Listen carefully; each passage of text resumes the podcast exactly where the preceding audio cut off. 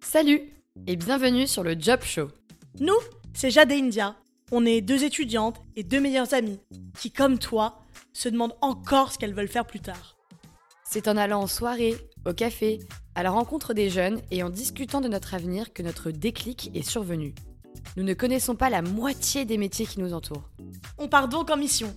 T'aider à réaliser la carrière de tes rêves à travers une palette infinie de possibilités.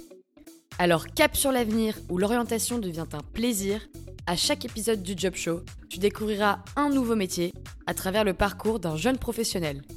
Que tu sois lycéen, étudiant ou même en début de carrière, déterminé mais sans aucune idée par où commencer, tu es au bon endroit.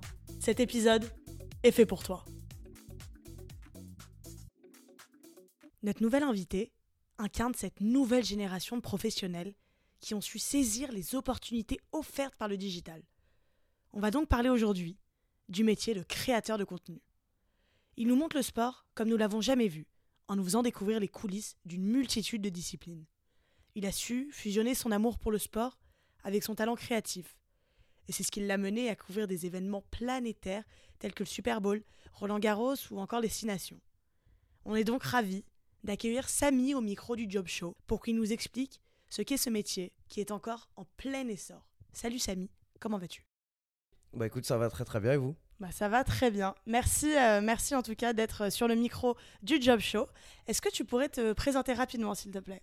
Salut, moi c'est Samy, j'ai 28 ans et je suis créateur de contenu. Avant d'être créateur de contenu, euh, est-ce que tu as fait des études ou des stages en particulier dont tu pourrais nous parler?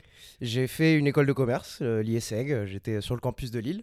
Et très rapidement, tous mes, tous mes stages, tous mes jobs se sont dirigés quand même vers la vidéo, qui était mon, mon kiff. Euh, j'avais commencé euh, mes réseaux sociaux en parallèle de, de mes études.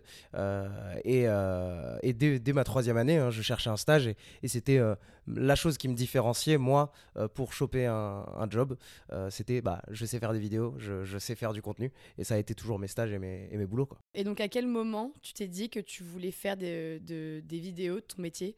Parce que je pense que, enfin, moi j'ai vu sur Instagram, j'ai commencé Insta quand j'avais en 2014, je crois, mmh donc il y a bientôt 10 ans et c'était absolument pas rémunéré d'être euh, créateur de contenu. Le, métier n'existait même pas.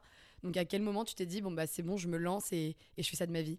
Alors moi j'ai toujours eu envie depuis le lycée. Ça date bien de 2013, ça commence à dater, euh, parce que j'avais euh, une, une, amie youtubeuse beauté dans les premières vagues de, de, de créatrices beauté qui, qui créaient à ce moment-là, et je voyais déjà qu'il y avait une possibilité de créer un métier à travers ça. Donc déjà je le voulais à partir du lycée. Il m'a fallu 3-4 ans pour commencer à faire mûrir le projet et démarrer quelque chose, donc en début d'études supérieures. Et, et quand est-ce que j'ai pu vraiment commencer à vivre 100% de ça? C'est depuis deux ans. Depuis deux ans, mmh ok.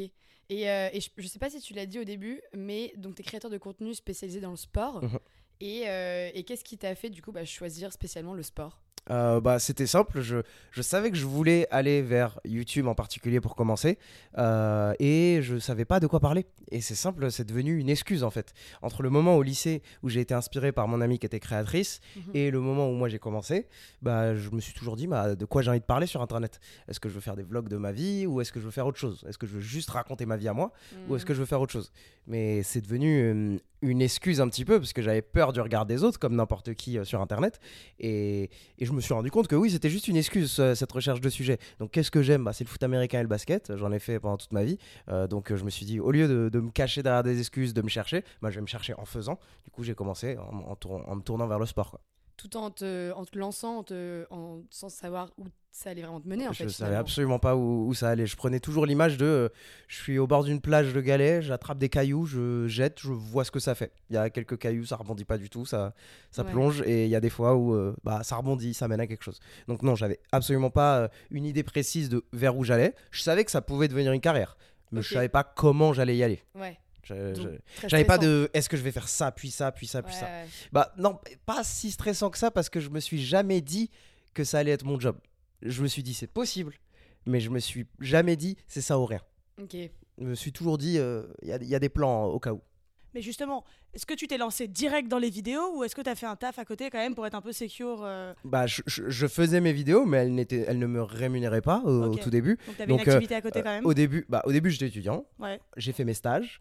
Ensuite, j'ai eu mes- mon premier job. Et ensuite, j'ai commencé à avoir des clients à côté où je, je- je faisais la même chose que ce que je faisais dans, dans mon travail, où j'étais Mhm. responsable de vidéo chez Michel et Augustin, une boîte de food.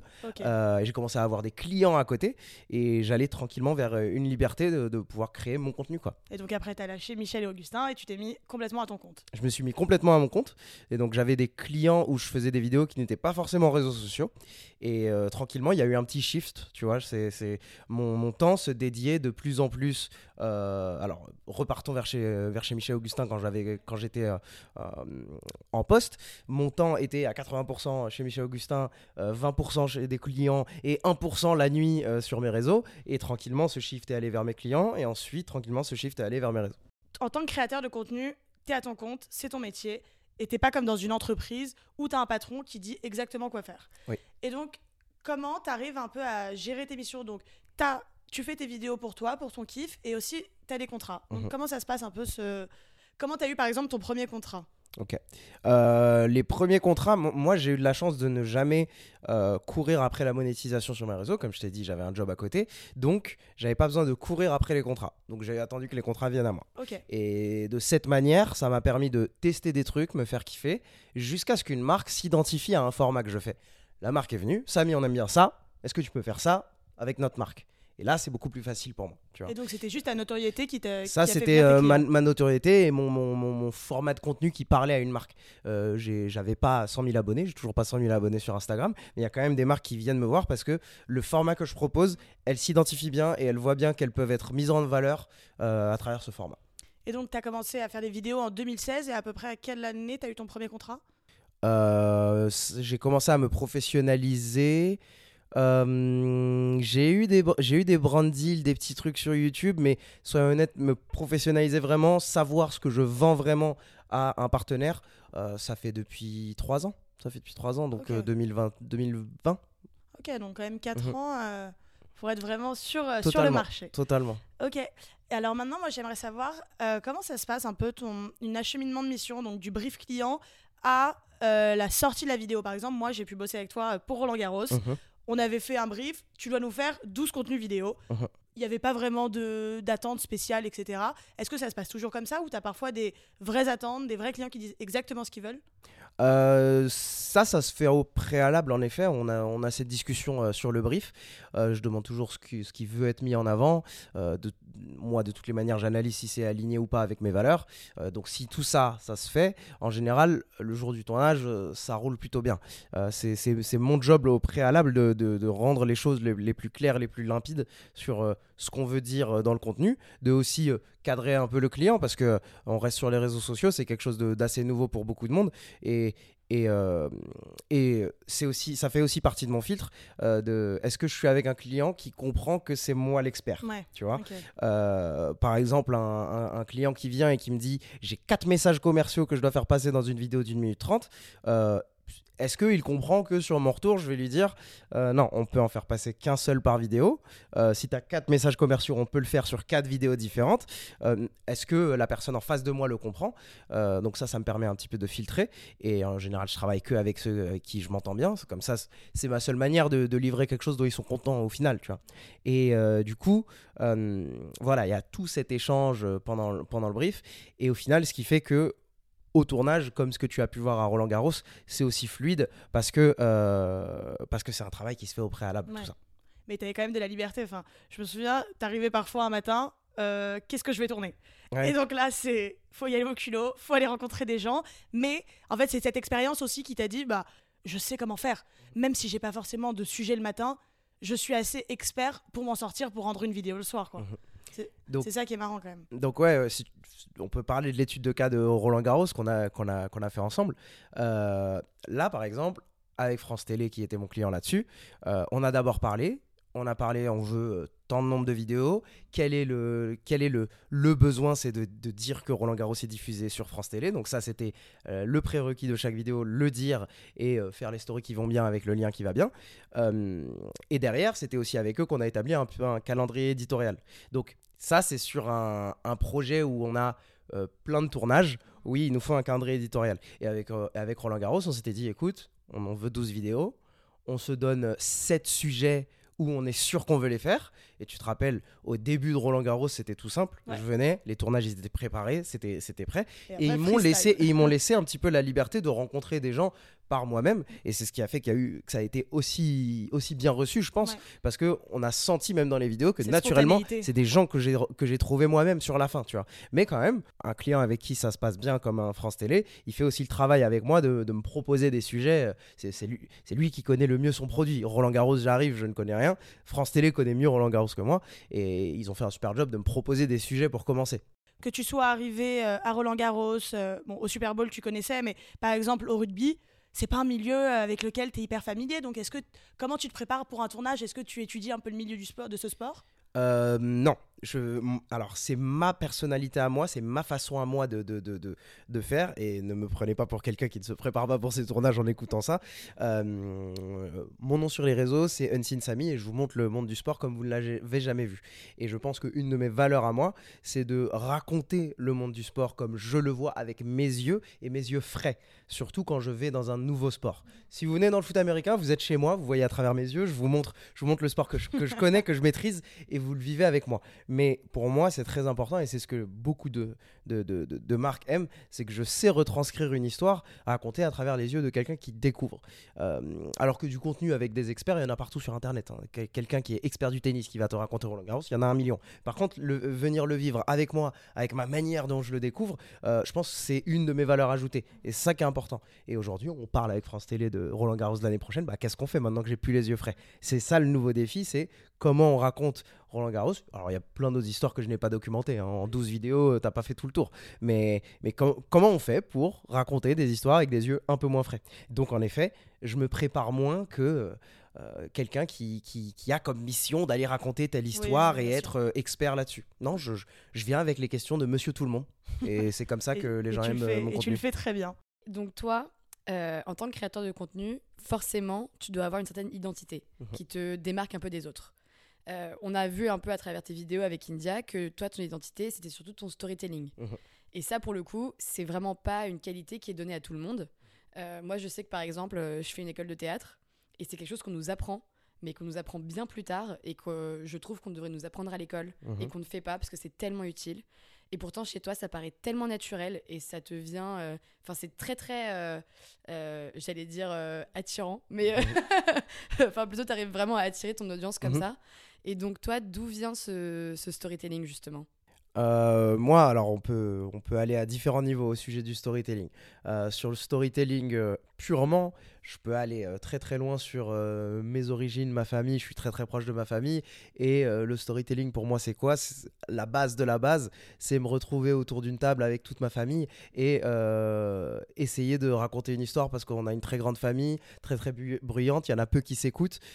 Et pour moi, le storytelling, c'est apporter de la joie à ma famille en réussissant à raconter une histoire qui fait rire ou qui engage autour de la table. Mm. Euh, mais, mais vraiment, aujourd'hui, maintenant que j'y repense, euh, le storytelling, de raconter une histoire autour de la table avec tes potes, ou moi, dans mon cas, avec ma famille, euh, c'est tous les mêmes ingrédients qu'il faut respecter euh, aujourd'hui sur les réseaux ou euh, dans un bon film ou euh, dans une bonne série. Il faut une accroche qui va faire que les gens écoutent, il, faut une cadence qui fait que les gens vont te suivre, il faut des péripéties parce que tu peux pas rester que dans une, même histoire, il faut un dénouement et il faut une ouverture peut-être vers autre chose pour, pour peut-être tenter donner envie à, aux personnes autour de toi de te relancer, de, de parler d'autre chose. Donc pour moi le storytelling de très loin en moi, il vient de ça. Il vient de ces personnalité mots- qui va avec, quoi. Il vient de ces moments en famille que j'ai vécu et que je et que et que j'ai adoré. Et donc ça c'est une première chose. Ensuite, euh, je te dis ça, mais par contre quand j'ai démarré sur les réseaux sociaux, mon storytelling il était naze.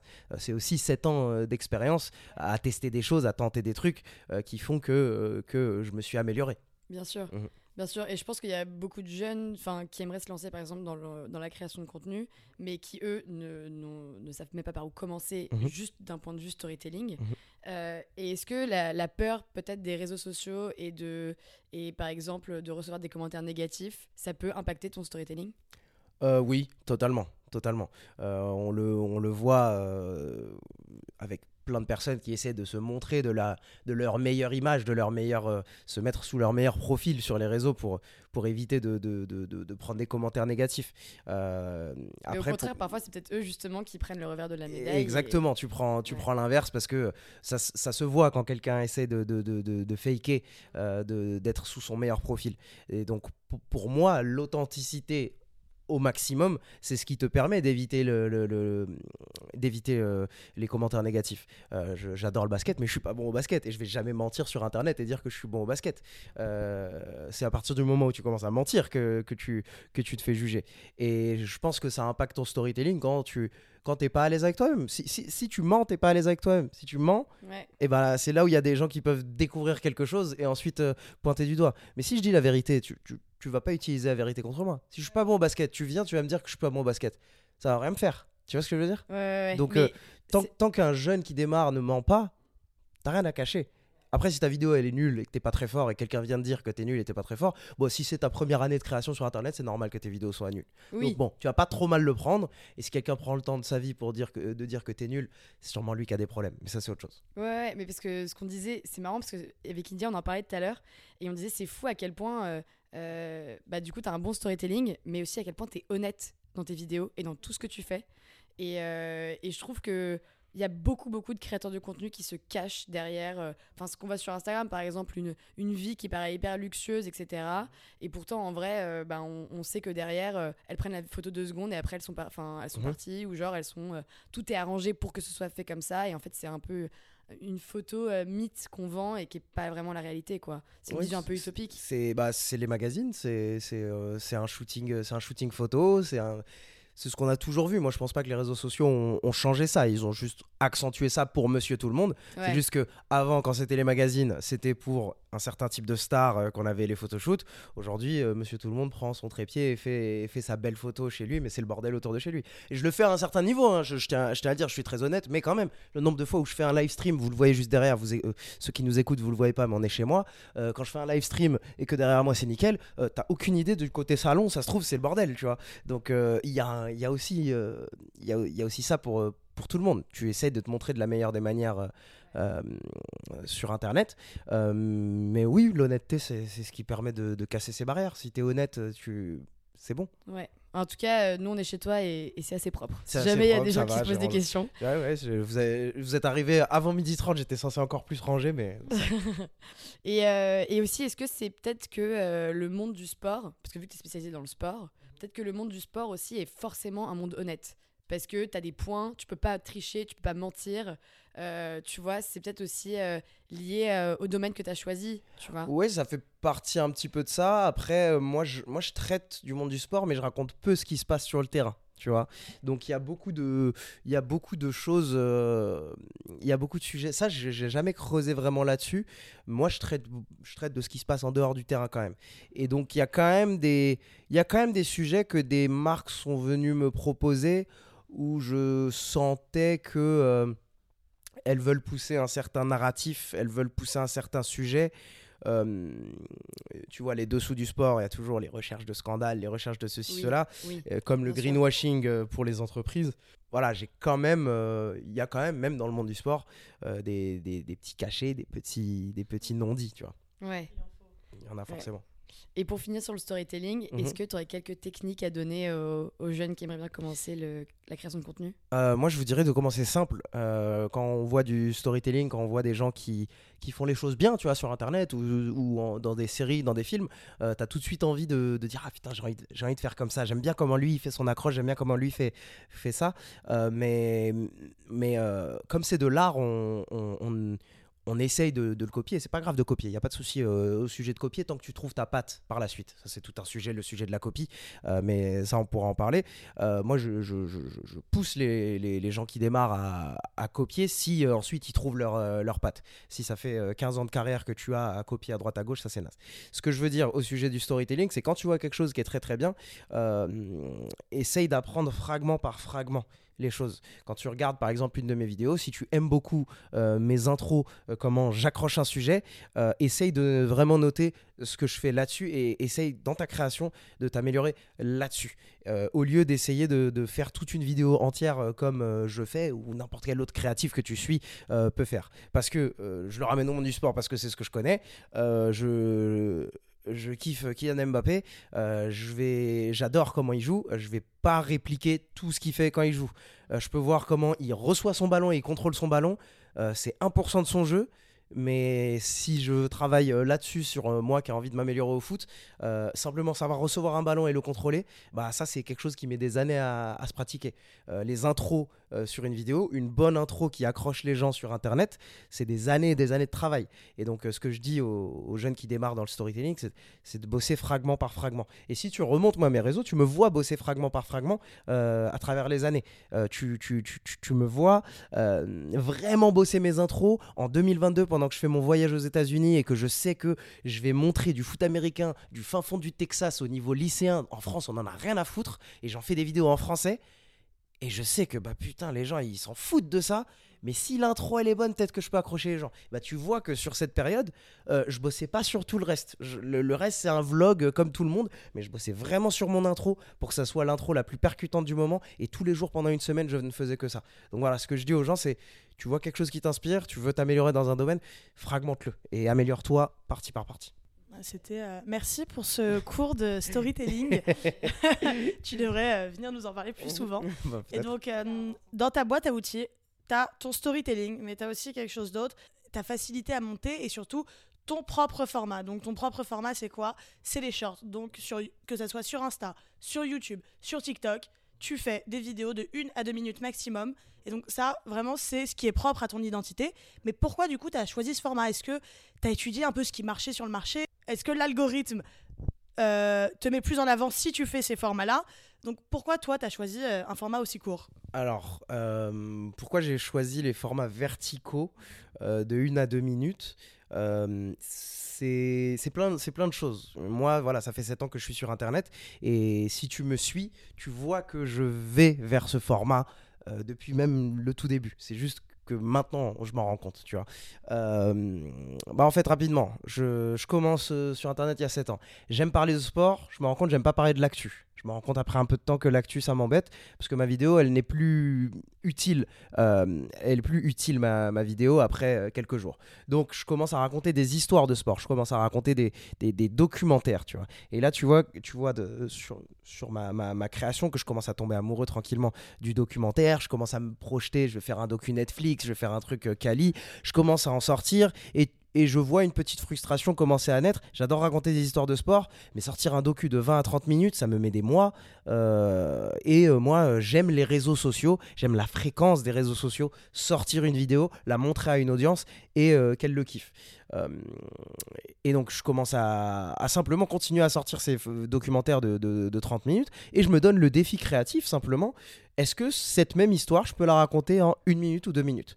Et, euh, je peux te donner l'étude de cas d'un de, euh, d'un ami qui a créé une boutique de foot américain euh, au fin fond de Compiègne.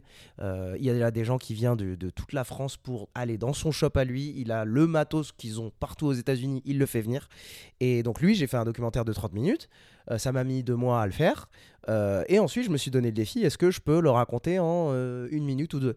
Et bah, le défi de 1 minute ou deux, c'est pas censé être logé sur YouTube, c'est plutôt un vertical, ça irait plutôt sur Insta, sur TikTok.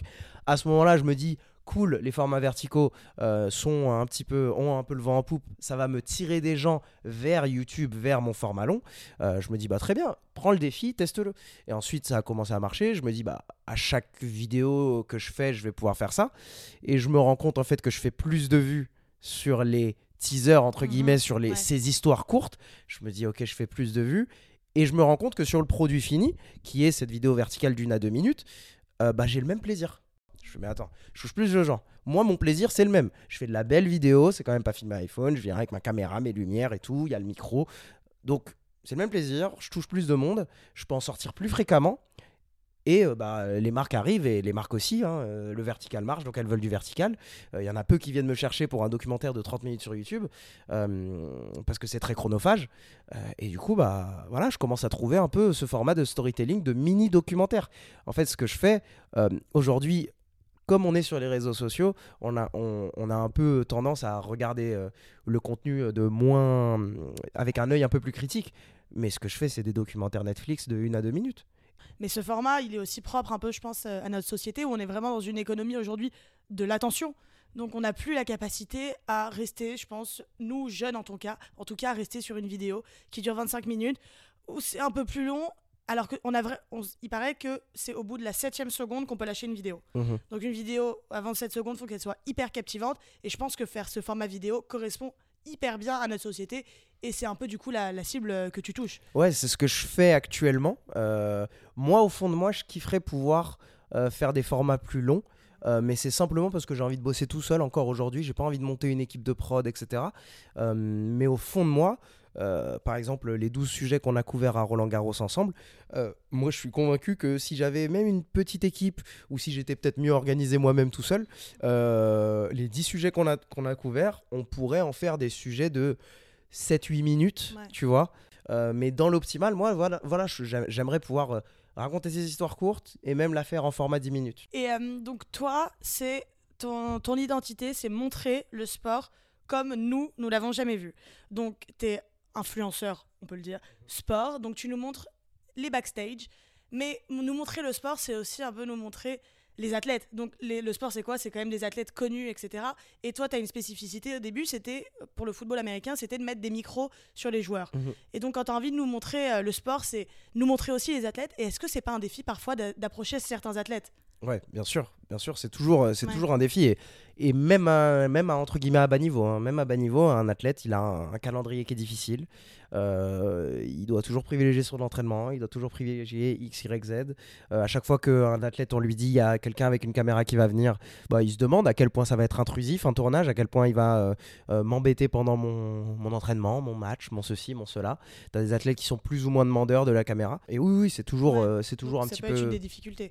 C'est toujours une difficulté comme ton, ton but, toi aussi, c'est quand même de montrer le sport, les backstage, ça t'impacte pas totalement de pas avoir forcément l'athlète? Bah, aujourd'hui, voilà, je m'en suis éloigné un petit peu parce que je me suis rendu compte que euh, ça m'intéresse. Ça m'intéresse, tu vois, d'être avec les athlètes, bien sûr, euh, mais ça m'intéresse tout autant d'être avec euh, l'intendant de l'équipe de rugby qui va s'assurer qu'il y a bien tous les maillots, bien tous les crampons qui sont à dispo. moi, je trouve qu'il a tout autant une histoire à raconter et c'est beaucoup plus facile d'accès Je ne dis pas non aux athlètes, absolument pas. S'il y a une histoire d'athlète à raconter, je la prends. Euh, mais euh, je prends autant de plaisir avec des gens qui touchent le monde du sport sans forcément porter un maillot. Est-ce que tu as déjà eu le syndrome de la page blanche? Justement où un jour euh, tu t'es dit putain je sais, sais pas quoi lancer oui oui oui oui, bah, le syndrome de la page blanche j'ai de moins en moins parce que pour moi l'exercice créatif c'est comme un exercice à la salle de sport tu, tu plus tu le fais, plus tu, plus tu es à l'aise à le faire, tu vois. Euh, ton, ton, muscle créatif qui est là-dedans, plus tu le sollicites, plus, plus tu es capable de le faire. Euh, je sais pas, j'avais vu ça passer quelque part. Après 35 ans, euh, il y a une partie de la population, plus de 20% de la population, qui après 35 ans ne saute pas 10 fois par an. Sauter, juste sauter. Et à partir d'un certain âge, tu ne peux plus sauter si tu ne le fais pas, juste faire cette action. Tu vois ce que je veux dire? Et donc pour moi, l'exercice créatif, c'est ça. C'est si tu, ne, si tu ne sautes pas, si tu ne fais pas cet exercice, bah à un moment, oui, tu vas retomber dans cette page blanche de qu'est-ce que je raconte, qu'est-ce que je raconte. Tu vois? Et les moments où je suis le plus créatif, c'est des moments comme Roland Garros, c'est des moments comme avec PMU où j'enchaîne parce que j'ai ce muscle créatif qui est chaud. Tu vois, tous les jours, ce muscle est chaud. Donc en effet, quand euh, le, le, le 11e jour à Roland Garros, on n'a plus d'histoire. France Télé, ils m'ont donné toute leur liste d'histoires, on les a toutes faites. J'arrive, je suis en mode, qu'est-ce que je vais raconter? Ouais, mais mon muscle créatif est tellement chaud. Je me balade, je rencontre quelqu'un, t'as une histoire à me raconter, je vais la raconter. Et euh, t'as déjà refusé des, des projets, des, oui. des choses qu'on t'a demandé de faire? Bah 2024, euh, ça commence à se remplir. Donc euh, là, là c'est ma première année que je, que je commence à prévoir à l'année. Donc il euh, y a déjà des gens qui viennent me voir en hey, en octobre 2024, euh, est-ce que tu es dispo à telle date? Et je commence déjà à, dire des non, je suis pas dispo à telle date, donc c'est chaud, je t'avoue. Euh, et peut-être que tu me parles de, refuser des storytelling, c'est ça? Des histoires en Les deux, un, peu de tout en fait. Donc niveau calendrier, oui, voilà. De, maintenant, je me retrouve à... des projets même entiers quoi. Ouais, ouais, ouais. des histoires, ouais, je t'avoue qu'il il y, a des, y a des sujets qui me parlent moins. Et, et avec mon approche à moi qui est créative, je peux simplement dire, euh, ouais, bah, l'histoire, elle me parle pas trop, tu vois.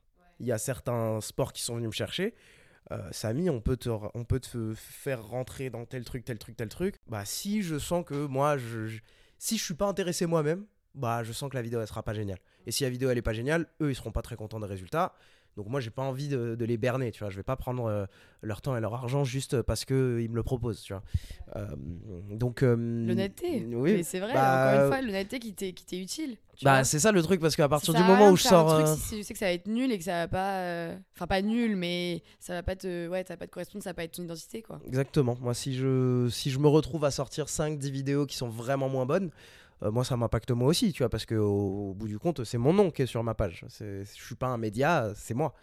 Euh, donc voilà. Et est-ce que tu penses que c'est important de connaître ses, points forts et ses faiblesses pour réussir dans un métier où tu es livré à toi-même? Donc, outre tes points forts et tes faiblesses déjà, mais tu es tout seul, Ouais. tu as beaucoup de boulot. Mhm. Comment tu arrives en fait à gérer tout ce stress, à gérer euh, une certaine solitude que tu peux avoir? Est-ce que tu as un mécanisme qui se met en place euh, au plus, de plus en plus au niveau des années? Une réelle solitude, Une- tu veux dire, pas Ouais. certaine, c'est réel. Euh, alors ça c'est très large. En tant que créateur de contenu, comment je gère tout ça? Oui, il y a du stress. Il y a du stress. Alors euh, déjà, on va à la base de la base. Euh, quand il y a du stress, euh, avant même de, parler de gestion, de parler de ceci, cela, on essaye juste de, prendre un petit peu la température. Je me rappelle à chaque fois que j'ai des pics de stress que j'ai le job que je voulais. Je, peux arrêter demain et je peux retrouver un autre job. si c'est trop stressant, je peux reprendre un job entre guillemets normal. D'où l'importance d'avoir un diplôme quand même. Exactement, d'où l'importance d'avoir un diplôme.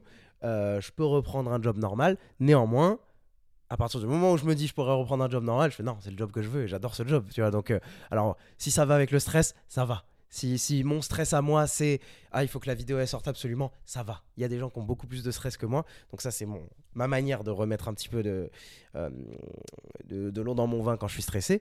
Après, euh, oui, euh, il y a des moments où quand même je suis stressé parce que la vidéo, il faut qu'elle sorte et il y a 3-4 autres vidéos qui doivent sortir cette même semaine. C'est de l'organisation, c'est accepter et refuser des, des choses, savoir que tu ne peux pas te diviser en quatre, euh, tu ne peux pas tout faire. C'est donc voilà, il y a beaucoup d'organisation.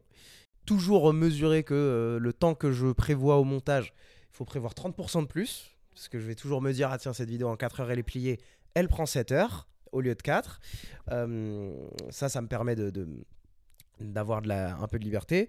Euh, la solitude, ça, je cherche encore comment euh, combattre ça, parce que euh, en fait, c'est c'est une médaille à, deux- à deux, Ouais. à deux, deux faces. J'aime la liberté, mais la liberté à pousser à l'extrême mène à de la solitude.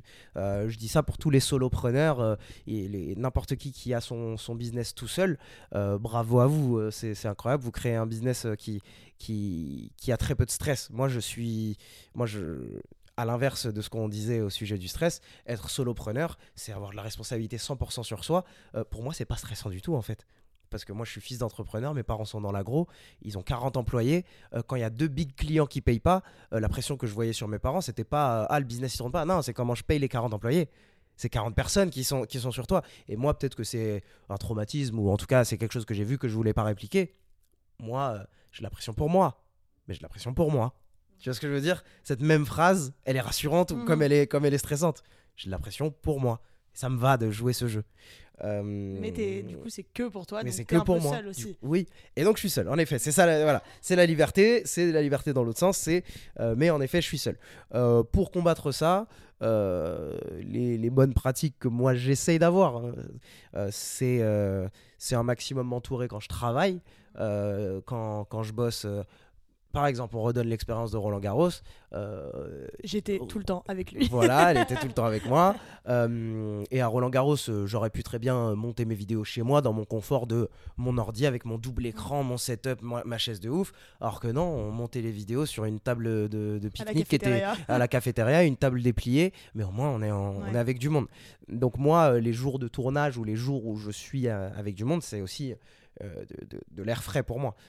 Ok, donc une, euh, une journée pour Samy, elle est, euh, elle est quand même très complète, mais tu as des très beaux projets et je pense que tu t'en rends compte. Et c'est, tu le dis souvent, et donc tu l'as mis sur LinkedIn et sur YouTube dans ton à propos. tu, tu as mis J'ai fait rire Serena Williams. Donc c'est une petite anecdote.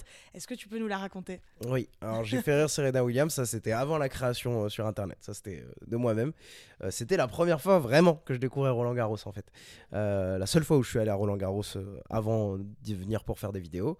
Mon frère était invité, il bossait avec Pepsi, je crois, ils avaient des invitations. Je suis venu et puis c'était l'année où Serena Williams revenait de sa grossesse. Donc elle était venue, elle portait le catsuit, ça faisait un sujet. Mais tout le monde, tout, tout le monde sait de quoi on parle. Moi, pour moi, ça me parle pas. Mais je suis en dehors de, de, de la culture tennis, donc Ouais. moi, j'ai aucune idée de pourquoi c'est important, mais ok. Et en fait, quoi qu'elle faisait, tout le monde l'applaudissait parce qu'elle revenait de grossesse. Et donc, c'était le premier tour. C'était le premier tour, elle revient. Alors, même si elle revient de grossesse, elle est en train de matraquer une 400e mondiale, bien sûr, la pauvre. Et en plus, la pauvre, elle se fait matraquer. Et à la seconde où Serena Williams fait la moindre chose de bien, mais même le, le coup droit le plus simple de la terre, tout le monde l'applaudit. Bah, tu vois. délire. Tout ouais. le monde l'applaudit. Et donc, moi, je, à ce moment-là, je me dis, euh, bon, déjà, moi, je- à ce moment-là même, j'étais pas sur les réseaux. Moi, j'aimais, ra- j'- j'aimais faire des choses pour raconter des bonnes histoires. Donc, je voulais une histoire avec Serena Williams, mais pour la raconter. Tu vois, je l'aurais raconté comme ça, même s'il n'y avait pas les réseaux. Et donc, euh, à un moment, elle se casse la gueule. Elle se casse la gueule dans la terre battue de, de Roland Garros. Pas un truc de ouf. hein. Elle tombe, elle se relève tout de suite, tu vois. Mais bon, il y a le cas de soute, elle a plein de terre sur elle. là, là, là. Et surtout, elle tombe, et j'entends tout le monde faire. Encore une fois, la chute, elle est nulle. Elle, tombe, Ouais. elle tombe sur les fesses, il y a rien. Tout le monde. Oh mon dieu, ok. Et, et quand elle se relève, je fais, attends, je vais, je vais choper son attention maintenant, maintenant. Et en fait, tout le monde l'applaudit et je me dis, ok, d'une connerie quand, quand tout le de monde a fini d'applaudir. Blanc. J'attends, j'attends qu'ils finissent d'applaudir. fais- Et là, je crie, It's okay, Serena, you still look great. T'inquiète, Serena, t'es toujours belle, tu vois. Elle l'a entendu. Et elle l'a entendu, elle a rigolé, elle s'est retournée, elle a pointé vers moi et elle s'est barrée. Et ce qui était marrant, c'est comme on était invité, euh, bon, on- ça n'a rien à voir de pourquoi on était, euh, de, qu'on était invité, mais on était euh, relativement en haut. Et maintenant, je le sais, ce qu'il y a au-dessus, c'est les médias. Et en fait, ce qu'il y avait juste au-dessus de nous, c'était les médias. Et donc, si tu tapes aujourd'hui sur Google It's okay, Serena, you still look great, t'as tous les Américains qui ont fait, euh, une, qui l'ont casé dans leur article, euh, le fait qu'il y a un fan qui a crié ça. Donc euh, voilà, j'ai fait rire Serena Donc, Williams euh, comme ça. T'étais famous avant de devenir euh, famous. J'ai essayé, j'ai- mais moi voilà, c'était raconter une histoire qui me faisait kiffer, tu vois, c'est ça. Puis voilà, je peux le mettre sur LinkedIn, tu vois, c'est c'est la classe. Quels sont les avantages et les inconvénients en tant que créateur de contenu Euh, L'avantage, c'est la liberté. Alors la liberté, c'est dans plein de, plein de choses. Euh, on est lundi midi, j'ai pu accepter de faire ce podcast chez moi. C'est cool. Euh, donc la liberté du temps, euh, le- la liberté de, de- de- et la liberté éditoriale, par exemple. Euh, j'a- J'adore dire à du monde que je suis pas journaliste. Ouais. Moi, je suis pas journaliste. Très important. vrai. Je suis créateur, je suis pas journaliste. Et pourquoi? Bah moi j'ai la liberté éditoriale de raconter ce que je veux, tu vois. Euh, France Télé qui viennent me voir et qui me proposent des sujets euh, sur Roland Garros, bah, ils me disent est-ce que tu veux les traiter? Quel journaliste à 28 ans, euh, France Télé vient les voir et dit est-ce que tu veux traiter ce sujet? Non, France Télé il dit tiens, va faire ce sujet. Donc ça c'est la liberté que j'adore. Les inconvénients, la solitude. Alors mon appart il est bien rangé mais je passe beaucoup trop de temps dedans, je trouve. Ouais. Euh, c'est tout le temps penser au taf, c'est tout le temps me dire que bah euh, je devrais, je devrais euh, pouvoir être en train de monter cette vidéo euh, là. Tu vois, genre même quand je finis ma to-do list, en soi, j'ai toujours un truc que je peux avoir en tête. Et en effet, ça a un petit peu atteint ma vie sociale en mode je check out socialement beaucoup plus vite des situations. Genre, je vais boire un verre avec mes potes, ça me fait très plaisir de les voir. Tu, tu- sais, quand après une heure, l'effervescence de la retrouvaille s'est rebaissée, euh, si je me fais chier pendant 15, 20, 30 minutes, et ben il y a une petite voix dans ma tête et j'essaie de la, de la faire taire parce qu'elle a faux, tu vois. Mais euh, il y a une petite voix dans la tête qui me dit Mais putain, tu pourrais être en train de, de De monter bosser, cette là. vidéo. Ouais. Et je te le pousse, on, va- on- vas-y, on va dans le deep, on va dans le sentimental. Euh, ça a fait que moi, dans des rendez-vous avec des nanas, Ouais. je me retrouve à check out beaucoup plus rapidement, mentalement. Tu vois, je me retrouve à putain, mais tu. Alors, euh, je, je te dis pas que je fais de l'argent sur chacune de mes vidéos, mais je, le- je me le dis à moi-même comme ça. Mais c'est une voix qui est fausse que je devrais taire. Mais putain, tu pourrais être en train de faire de l'argent maintenant, au lieu d'être avec cette meuf qui t'intéresse pas en fait. Tu vois ce que je veux dire? Ouais. alors je me ferme et je me retrouve à ne pas découvrir la personne que j'ai en face de moi. Et donc euh, cette voix qui est euh, constamment à penser, au ta- à penser au taf, tu vois. Et donc euh, ça, je t'avoue que j'ai quand même bien progressé par rapport à il y a deux ans de la faire taire et un petit peu plus être présent. Euh, pour, euh, pour euh, ma famille, ça s'applique aussi à ma famille, ça s'applique à, à tout. Euh, je l'ai un petit peu fait taire, mais elle existe, tu vois. À tout moment, putain, coup, ça devient je pourrais- une obsession, quoi. bah oui, oui, ça devient une obsession, mais, mais tu ne peux y arriver qu'en étant obsédé. Parce qu'aujourd'hui, euh, j'ai tous les trucs stylés dans ma vie et cool, mais, euh, mais quand j'avais euh, 300 abonnés et que je montais mes vidéos pendant mes cours d'école de commerce et que tous les gens me disaient putain, qu'est-ce que tu fous, c'est naze. Et puis, oui, en effet, c'était naze ce que je faisais à ce moment-là. Tu dois être obsédé à ce moment-là, tu vois. Et donc, tu arrives à un petit peu de stabilité parce que tu as été obsédé. Mais tu vas pas changer quand tu arrives à un peu de stabilité, tu seras toujours obsédé. Tu vois ce que je veux dire? Et tu le vois comment l'avenir de en tant que créateur de contenu? Enfin, du, du métier en, en Du en métier soi. en lui-même? Ouais. Euh, moi, je pense qu'il y en aura beaucoup plus des créateurs. Euh, je sais qu'aujourd'hui, il y en a beaucoup et je pense qu'il y a encore beaucoup de place. Euh, j'invite, j'invite beaucoup des, des gens qui ont envie de tester à, à venir euh, sur le marché et, tester de devenir créateur. Je pense qu'il y a beaucoup de place. Je pense que ça va devenir de plus en plus mature au sujet des marques qui, qui- cherchent à se placer. Euh, les marques, je pense, qui par exemple. euh, il y a quelques années, euh, jetaient de l'argent à 150, 200 influenceurs à chaque lancement, vont peut-être être un peu plus précis sur avec qui ils travaillent, tu vois. Je pense par exemple à Decathlon avec qui je travaille, ça se passe hyper bien entre eux et moi. Et je sais que ça se passe hyper bien entre eux et Valentin, un de mes amis. Et je sais que ça se passe hyper bien entre eux et une autre personne. Et je pense qu'eux, ils sont un peu avant-gardistes là-dessus. Ils vont avoir 5, 10, 15, 20 Ouais, têtes d'affiche ouais, qui seront des créateurs avec qui ils bossent. Et alors peut-être qu'ils vont faire des, des- des envois de produits à euh, 1000 créateurs quand il y a un, un produit. Par contre, s'afficher en public main dans la main avec des créateurs, je pense que le, le- le- le next step pour beaucoup de, de marques, d'entités dans ce monde, c'est de, de, de- se marier entre guillemets avec des créateurs euh, pour le long terme, tu vois. Euh, avoir des, des plans à l'année avec euh, seulement 10, 15, 20 créateurs où ça se passe au long terme, tu vois. Quand tu penses à je sais pas je crois que je crois que Inox par exemple tu penses à Inox c'est c'est un créateur qui est plutôt jeune je crois qu'il est avec Nike Tu- Nike et Inox tu sais qu'ils vont ensemble et ils font ils font du contenu ensemble Euh, tu penses à, à certaines autres, autres marques certaines autres entités tu penses à Squeezie tu penses à Amazon Amazon Prime son documentaire qui va sortir Mhm, tu, mhm. Je pense qu'il y a des associations, des associations plus fortes qui vont se faire. Euh, après, il y a beaucoup de place pour, pour, pour les petits. Je pense qu'il y a encore beaucoup de place à prendre. Donc Ouais, voilà. bah justement, bah pour finir, euh, les, des derniers conseils que tu pourrais donner aux jeunes qui aimeraient se lancer Euh, conseil des. Ok. Euh, Ouais, mais les conseils, ils n'ont pas envie de les entendre parce que moi, je donne des vrais conseils. C'est il faut rester, si faut rester justement, longtemps. nous on cherche l'honnêteté. Le, le conseil, euh, le conseil honnête, c'est qu'il faut se lancer et être capable de rester longtemps.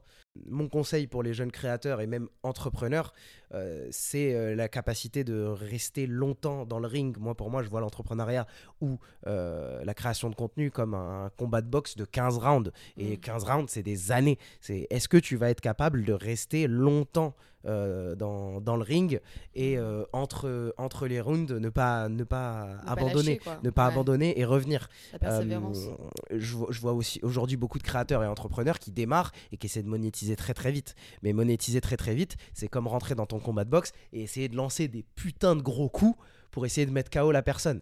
Ok, peut-être que tu vas réussir à encaisser et mettre KO et te faire un billet, mais au long terme, tu vas te fatiguer et tu vas t'enfermer dans un, dans un produit, t'enfermer dans un service. Et au long terme, tu, tu, tu, tu, tu dureras pas. Euh, moi, je pense qu'une de mes belles choses, c'est que les 4-5 premières années, je fais, je, je fais pas de sous. Et j'ai eu le temps de me chercher, de me trouver et de trouver le format aujourd'hui. Aujourd'hui, j'ai trouvé un format que je suis prêt à, euh, prêt à faire encore 10-15 ans, tu vois. Mm. Et, et cette capacité de trouver un truc que tu es prêt à faire 10-15 ans, c'est pas en rentrant dans la création ou dans l'entrepreneuriat, en essayant de faire du cash euh, dans 3 mois. Ouais, ouais. Tu vois ce que je veux dire? Ouais. Donc, euh, c'est f- faut rentrer là-dedans avec la patience et être capable de rester longtemps. Si tu peux pas rester longtemps, il faut pas rester. Euh, des stars qui pètent euh, du jour au lendemain, il y en a pas. Ça existe vraiment pas. Comme dans la musique. Dans la musique, euh, aujourd'hui, il y a un million de documentaires sur des musiciens. Les documentaires sont tous les mêmes. Les gars, ils dorment au studio pendant 5, 6, 7 ans et un jour, enfin, ils trouvent un truc qui marche. Moi, mon format, moi, qui marche aujourd'hui, et ma patte, alors je, je dis même pas d'essayer de copier mon format parce qu'il marchera pas pour d'autres gens. Euh, mon format, ma patte, mais je la trouve après 5 ans à gratter, gratter, gratter.